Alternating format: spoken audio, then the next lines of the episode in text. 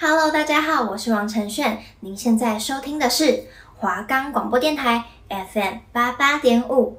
你是不是常被生活中的大小事所绑住，想好好放松追剧，却都没有时间呢？那就让我们每周来为您分享一部 Netflix 影集，带你了解剧情，分析其中的寓意，帮助您快速的认识一部剧或电影。我是 Polly，我是 Kimmy，那就在此刻跟着我们一起进入丰富精彩的戏剧世界吧。我们的节目可以在 First Story、Spotify、Apple Podcasts、Google Podcasts、Pocket Casts、SoundOn Player，还有 KKBox 等平台上收听，搜寻华冈电台就可以听到我们的节目喽。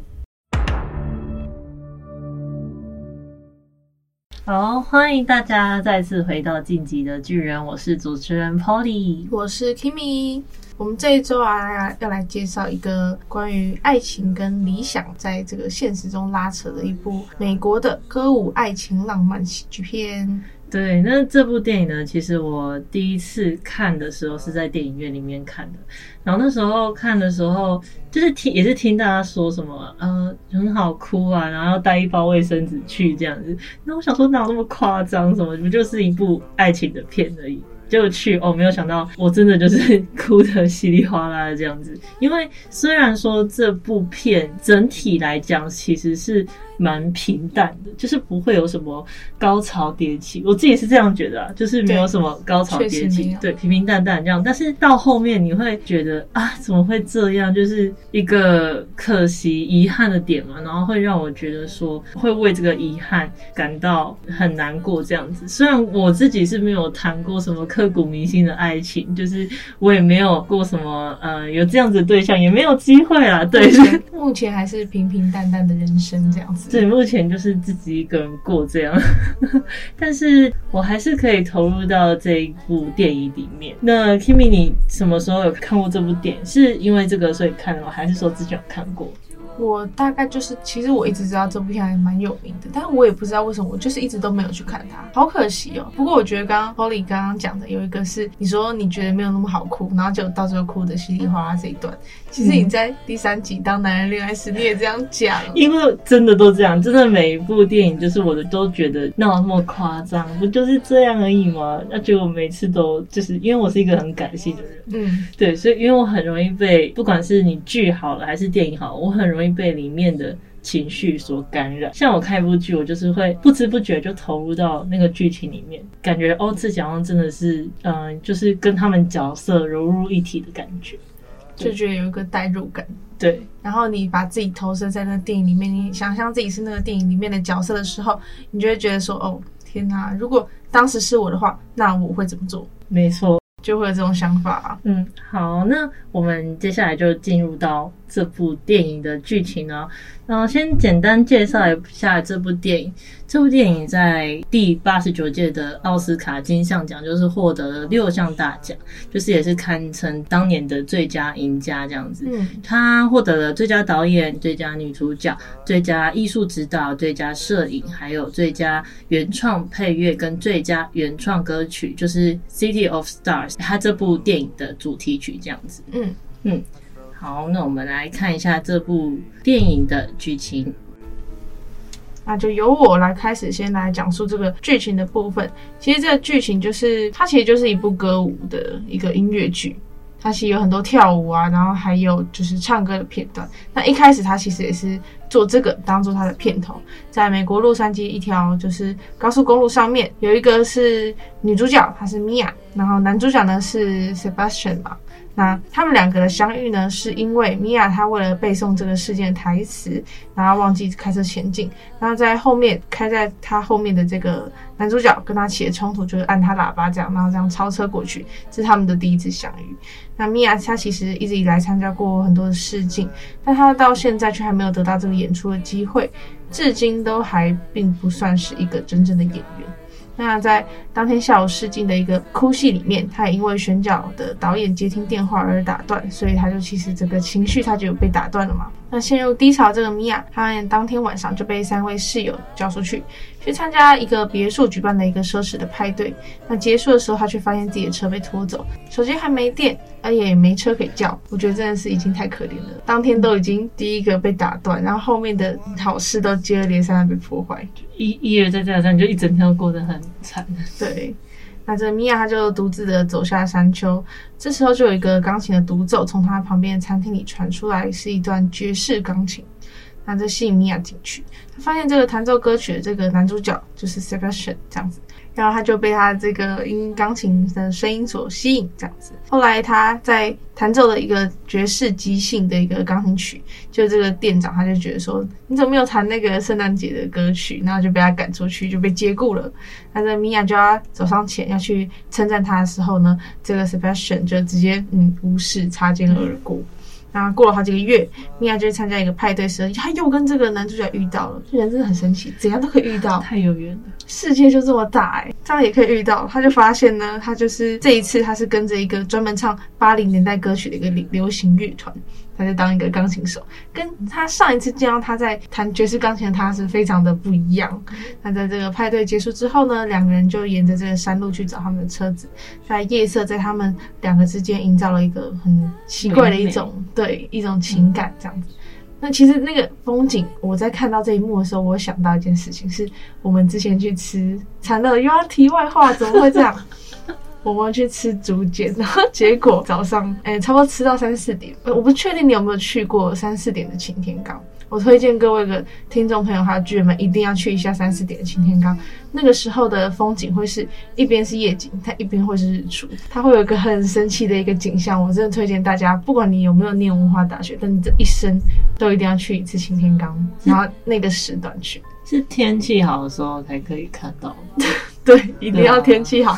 天气不好的时候真的很可怕啊。呃呃，我们阳明山上不是 常常天气都没有很好。在这边也可以提醒各个巨人朋友们，其实如果你们想要去的话，可以先搜寻阳明山即时，对，然后就可以先看看这边的风景这样子。嗯、然后两人就高歌这个美好的夜晚，这个是也算是蛮经典的一个场景。他们就互道晚安之后就离开了。隔天的这个男主角就来到咖啡厅跟米娅见面，米娅向他抒发对电影还有演戏的热情啊跟向往。这 Sebastian 呢就跟米娅讲述了他对于爵士乐这个热情，然后还有他的梦想，他就是想要开一间挂着自己的名字的俱乐部。那 Sebastian 呢就邀请着米娅去看这电影，叫做《养子不教谁之过》。其实我不确定这个片是很有名还是怎么样，但我觉得这个影，嗯、片名蛮瞎的。好，但这不是重点，这个米娅就答应了，毕竟爱情就是这样。对。他就会忘记她其实她现在还有一个现任男友叫做 Greg，这样觉得蛮扯的。原来你还忘记自己有男朋友，到底是什么意思？其实一开始看的时候觉得有点瞎，嗯，但没事。她就跟她的男友聚餐的时候，她就觉得非常的没有兴趣。很明显啊，就是在吃饭的时候有一个很奇妙的氛围，是她其实并没有融入她男友跟她男友的朋友们，这样，她就说了一句对不起之后就匆匆的离去了。嗯，后来她就赶到戏院，并在电影开始的那一刻赶上。然后当晚呢，他们就在天台跳了一支非常的浪漫的舞，随后他们就开始浪漫的同居生活。好，那接下来呢，就换我来继续接下来剧情哦。好，好，那他们。呃，同居生活之后呢，就是米娅也参加了很多的试镜，但是她还是就是每一次试镜其实都是失败的，没有被选上这样子。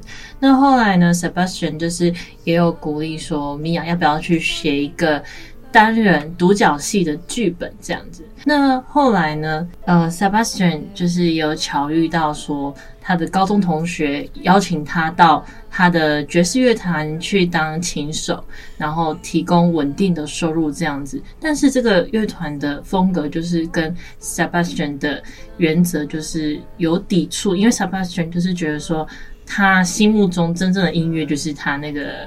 从纽奥良发展的那个传统的爵士乐这样子，那当他知道说他的同学在这个乐团里面邀邀请他过来，他其实觉得很沮丧。后来呢，米娅就是也努力的说服自己的母亲，为自己正在。梦想努力及之后，偷听到说这个 Sebastian 决定和这个乐团签约。那这个乐团呢，一开始就一炮爆红，乐团就是逐渐的有名气。所以说 Sebastian 就是要可能去外面巡回演出啊，所以导致说 Sebastian 跟 Mia 的相处时间就变得越来越少。那在这个乐团的巡回期间，Sebastian 和 Mia 因为爱情理念。等一些观念的问题，就发生了一次激烈的争吵。那隔天晚上呢，米娅就是的独角戏要演出，可是 Sebastian 他忘记说，诶，当天晚上其实是乐团要拍摄宣传照的时候，所以 Sebastian 就是没有如期的去看米娅的演出。那米娅在独角戏的演出之后呢，在整个剧场的灯亮的时候，他发现说啊，原来下面的观众就是寥寥无几，就是都零零散散的这样子。然后他演出完还听到哦别人对他的演出的一些批评什么的，所以他就是很难过，然后也生气自己说哦，连剧场的费用都没有办法去付清。那在这个独角戏结束了之后呢，Sebastian 终于来到了剧院。然后跑来跟米娅道歉，但是已经深受打击的米娅就是还是觉得说，还是放弃他的演员梦好了，就是搬回他自己的老家。那几天后呢，Sebastian 就突然接到了一通电话，原来是有看过米娅独角戏的那个一个导演，选角的导演来电。那这个导演呢，就觉得说，哦，米娅是有很很有潜力的，想要为他提供一个试镜的机会。那 Sebastian 知道之后就。赶快开车到米娅的老家，想要说服她试试这次的机会。那米娅也经过几番的考虑之后，决定说：“好，那我就去参加试镜。”那试镜的时候，两位选角导演就想要让她自由的去发挥，让她说故事。那米娅就开始演唱了一首歌，叫做《The Fools Who Dreams》这首歌。那这首歌就是。米娅叙述自己从姑姑身上萌发演员梦的一些经历，那这次的试镜就成功了，他也让米娅首次得到演出的机会。但是呢，这个机会呢，就是要让米娅搬到巴黎去拍戏几个月这样子。那 Sebastian 知道之后，也是鼓励米娅说，就是要他全心全意的投入这个机会，就算说他们。嗯，也不知道两人的关系究竟该如何是好，但是他们互相表示说，哦，会永远爱着对方，心里有对方这样。那时间呢，到了五年后，米娅成为了一个呃很成功的优秀女演员，并和别人结婚生子，两个人有了一个女儿。那有一个晚上呢，米娅跟丈夫到戏院看电影。中途因为交通阻塞而来到了一家爵士乐俱乐部。那米娅走进去之后，发现说这个俱乐部的名字叫做 Seps。这个 Seps 这个标志呢，就是米娅多年前为 Sebastian 所设计的。他就意识到说，原来这个是 Sebastian 所开的俱乐部。那当乐团开始为台下的观众席演奏的时候，Sebastian 就注意到米娅已经坐在观众席下面了。并开始以钢琴独奏的方式演奏他跟米娅的主题曲《City of Stars》。那优美的音乐节奏与旋律，让米娅和 Sebastian 两个人都幻想着，假如他们没有分开过的一些情景。那演奏结束之后，观众席就传出了一片掌声。米娅跟丈夫离开的时候，看着两个人都各自完成了自己的梦想。米娅跟 Sebastian 就相视而笑的点头分开了。那故事呢，就这样子结束了。好，那 Polly，你有特别印象深刻的名场面吗？嗯，其实我很喜欢很喜欢他们，就是他们两个刚相遇的时候在。一个派对完结束，然后看夜景的地方，就两个人踢踏舞的那个地方。我知道，就是那里啊。我说的很神奇的场面。对对对，你说的天宫啊。对，对，对。然后，因为我之前看过一部歌舞剧，就是也是歌舞历史上面一出很有名的，叫《Singing in the Rain》。它这部电影就是其实也有致敬很多部那个歌舞剧电影。那其中一部就是《Sing in the Rain》，因为那时候，因为我之前修过那个戏剧系的课，然后戏剧系就是会给我们播很多经典的电影，让我们去看这样，所以我特别对这个场景印象深刻。然后，因为我本身我看完《Sing in the Rain》，其实我也很喜欢那部歌舞剧电影，然后看到这个，我真的是就是那种呼应到致敬的感觉，会让我觉得很感动。因为他那个名场面就是男主角就是握着那个那个叫什么灯，然后这样在那边转，然后拿着雨伞这样，这个就是很经典的一个场景。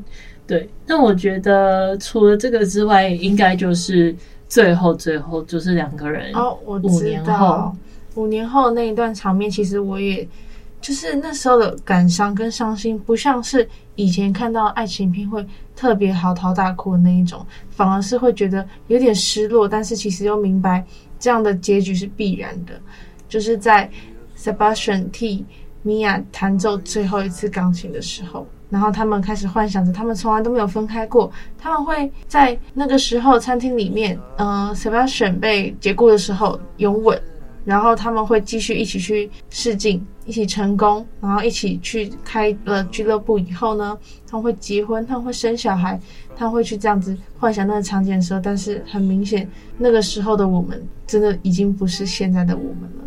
我会觉得啊、我说不上来那种感伤的感觉。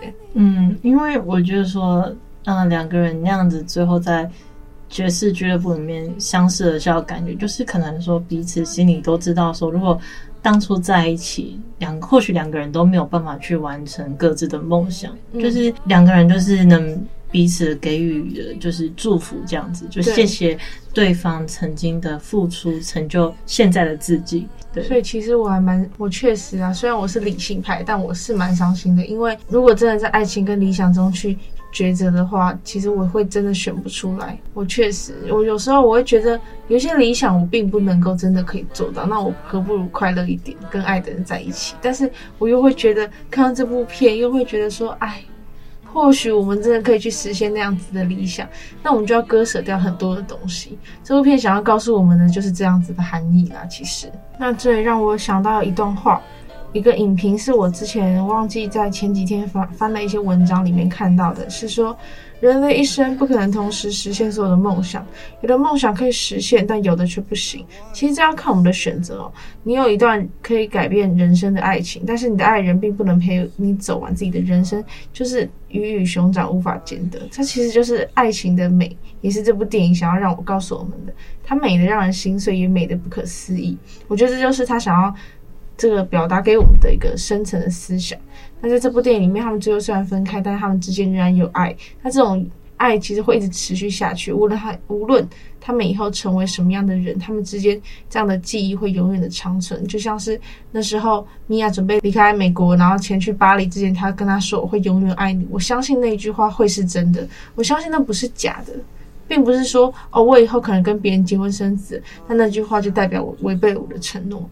所以其实我觉得这部片让我产生一种很复杂的情绪，就是有甜蜜，但是也哀伤，但同时惆怅又觉得无奈。所以，其实，在很多角度上，这个故事一开始就已经变成了一种定局。因为真正的爱情，并不是让对方为自己牺牲而做出妥协，而是有时候我们放手，会让你爱的人去做你自己真正想做的事情。那我们能做的，就是珍惜眼前，珍惜当下。我们要去珍惜现在，至少我们是陪伴在彼此身边的。那我另外想说一下，那个 Sebastian 他那时候不愿意跟着 Mia 到巴黎，也可能是因为他知道说，就算啊两个人在一起了，那势必有一方需要做出让步、做出妥协，那这样另一方其实就会保持着一个罪恶感。那时间久了，难保说这个不会变质，这个爱情不会变质这样子。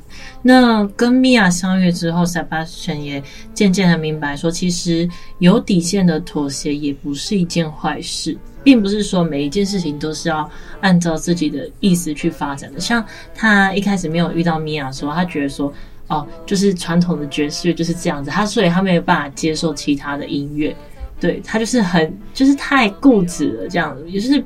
很有原则啊，但是有点就是太保有自己的想法，抱有自己的意见了这样。那他以前也总是要米娅去把握每一次的机会，他后来也是嗯、呃、去找说自己需要的机会是什么，那他也会去抓住他，同时他自己也要求自己去这样做，才有可能会成功。那讲完了上述的片段呢，其实我还是有一些想要分享的。我觉得非常厉害的是他们的一个拍摄的手法，我觉得 Polly 你一定也很喜欢。对，尤其是在呃一开场，其实就给我们一个。就是很大的下马威这样子，嗯，因为《La La Land》其实是近年来歌舞片类型就是最大胆的一个尝试，因为这个导演很喜欢歌舞片，那他也就是用这部电影去致敬了很多以前经典的电影这样子。那因为很多人就是对于歌舞片就是抱持着一个很过时啊、老土的一个想法，这样。那但是这部片它足够成功的因素，也可能就是因为它足够的复古。它在新片之中加入了很多四五十年代的一些经典元素。那通过一些华丽的音效、华丽的排场，向以前的年代去致意。虽然有这个年代的隔阂，但这种艺术的形式就是依旧是根植在这个现代文化的精髓里面。这样，那一开始的那一个开场就是在高速公路上面嘛，然后一群人就是那个真的很经典，对，因为他其实歌舞片，他们每一幕歌舞哦，拉链里面每一幕全部都是一镜到底的，一镜到底。那他们可能有跳错，但其实也不会说有跳错，就是他们可能嗯没有配合好，像他们有一些是打开车门然后跳上。车子前面引擎盖的画面，那可能一个没有，然后全部就要重拍，所以他们需要练习非常久的时间。嗯，那就像 Polly 刚刚说，你说它其实结合了一些复古的元素在里面，但很厉害的就是它是二零一六年上映的电影，它又不会显得很突兀，它又会让我们觉得嗯不会，它会让我觉得复古的非常的舒适，不会让人家觉得说哦就是一部老派，然后我不会想要去看的电影。我觉得这就是导演非常厉害的地方。对，那因为它是一镜到底的这个手法，所以其实难免都会遇到有呃出 trouble 的时候。对，所以说像开场这一个画面，就是五五分钟，然后拍两天这样，而且那时候这两天都是在摄氏三十七度的高温嗯。下面去执行的，嗯，所以他们还要笑容，对。那是真的很累，真的很累。但他们也不可能说两天，应该是这样讲，因为他们那个场景是白天，所以他们就是两天的白天都在拍。对，两天白天，所以其实很快。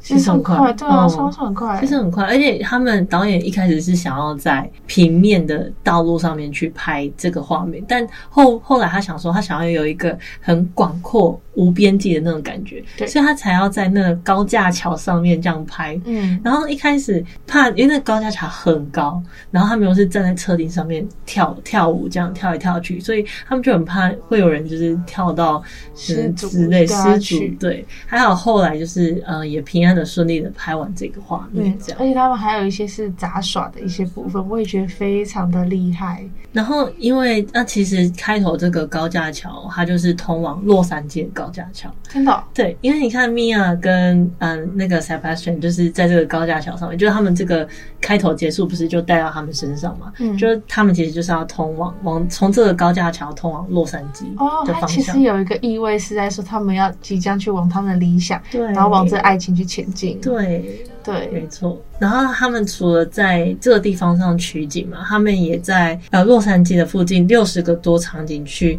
取景哦，像是电车啊、好莱坞上面的房子，然后戏院、华纳兄弟的摄影棚，然后一些咖啡馆啊、天文台这些地方去取景。所以有很多影迷到洛杉矶之后，就是也想要去看看一下这些地方，哦、去朝圣啊。对，没错，朝圣。那以上呢，就是我们最印象深刻的一些名场面啦。嗯，那其实我一直很想要知道，为什么越来越爱你要在做 La La Land？好，这个就由我来解释吧。嗯，La La Land 它其实有很多个意思。那我们先说第一个意思哦。来，首先是拉拉链的它前面是 L A 嘛？那 L A 就是洛杉矶的简称。嗯，那 L A 啦，就是可以翻译成洛。就洛杉矶的洛，嗯，就是呃，再重复一次之后，那后面再加一个 land，就是代表地地地方的 land 嘛，一个岛，那构成了 La La Land 这个叫落落地，那这个新建的这个 La La Land 就是一个新的英语词汇，那也就是洛杉矶的一个昵称。那这个电影的场景设定在洛杉矶，也就是这个片名。的剧情的发生地这样子，嗯，那接下来呢是第二个解释，呃，洛杉矶呢最富名的就是好莱坞，Hollywood 是一个美国电影产业的发展的地方，那因此这个 La La Land 也有好莱坞的意思。那女主角 Emma Stone 她不断的在四处的试镜，争取这个好莱坞影星的机会。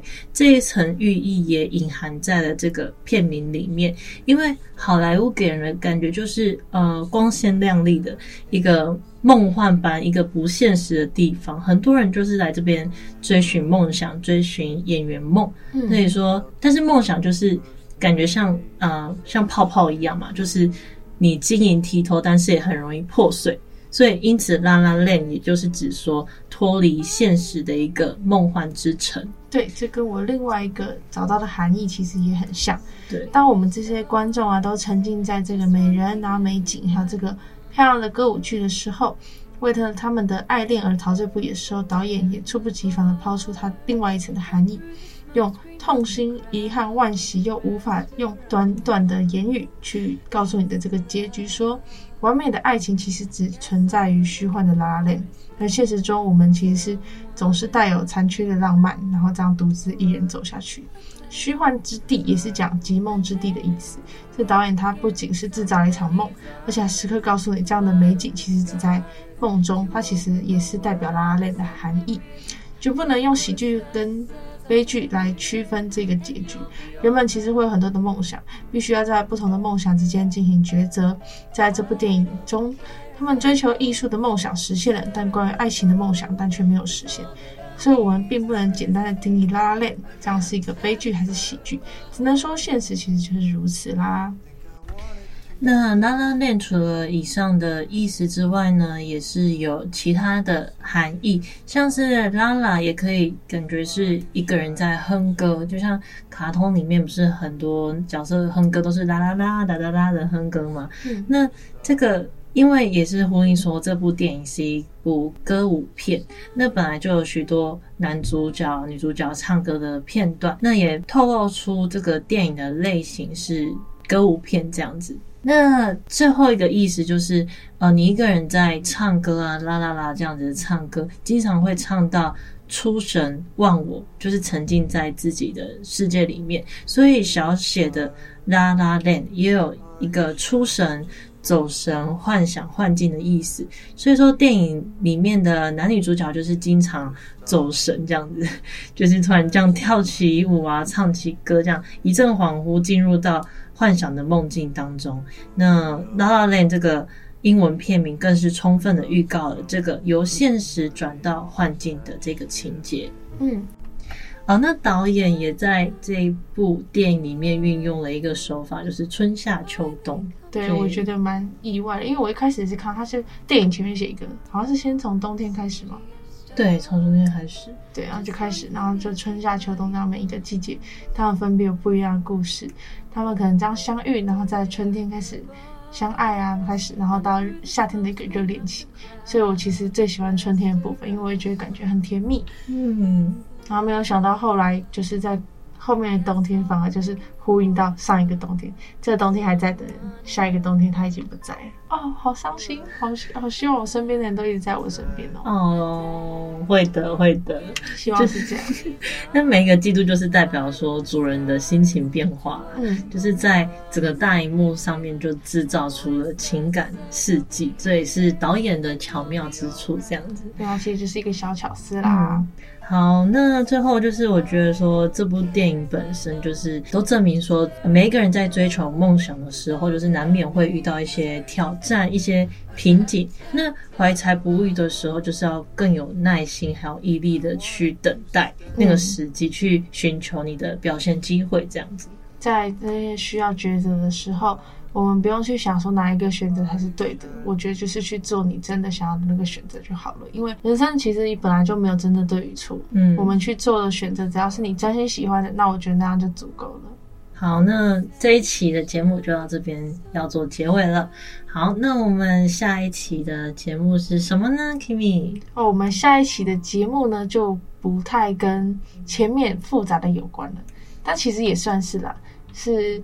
啊，我是不能讲出来。反正，呃，我先说的就是美国的一部说种族议题的电影。对，但它是也也是也是一部很精彩，Netflix 上面有的。如果巨人们已经也先知道的话，可以赶快先去复习。那我们下周就可以好好来跟我们聊聊这部剧到底有什么意思，到底有什么深度的含义跟解析。下周就来继续听我们讲故事吧。谢谢巨人们，我是 Polly，我是 Kimi。那我们在以后呢，在每周三的下午两点到两点半，在 Google Podcast 啊。KKBOX、Spotify 上面都可以听到我们的节目，记得大家赶快去收听哦。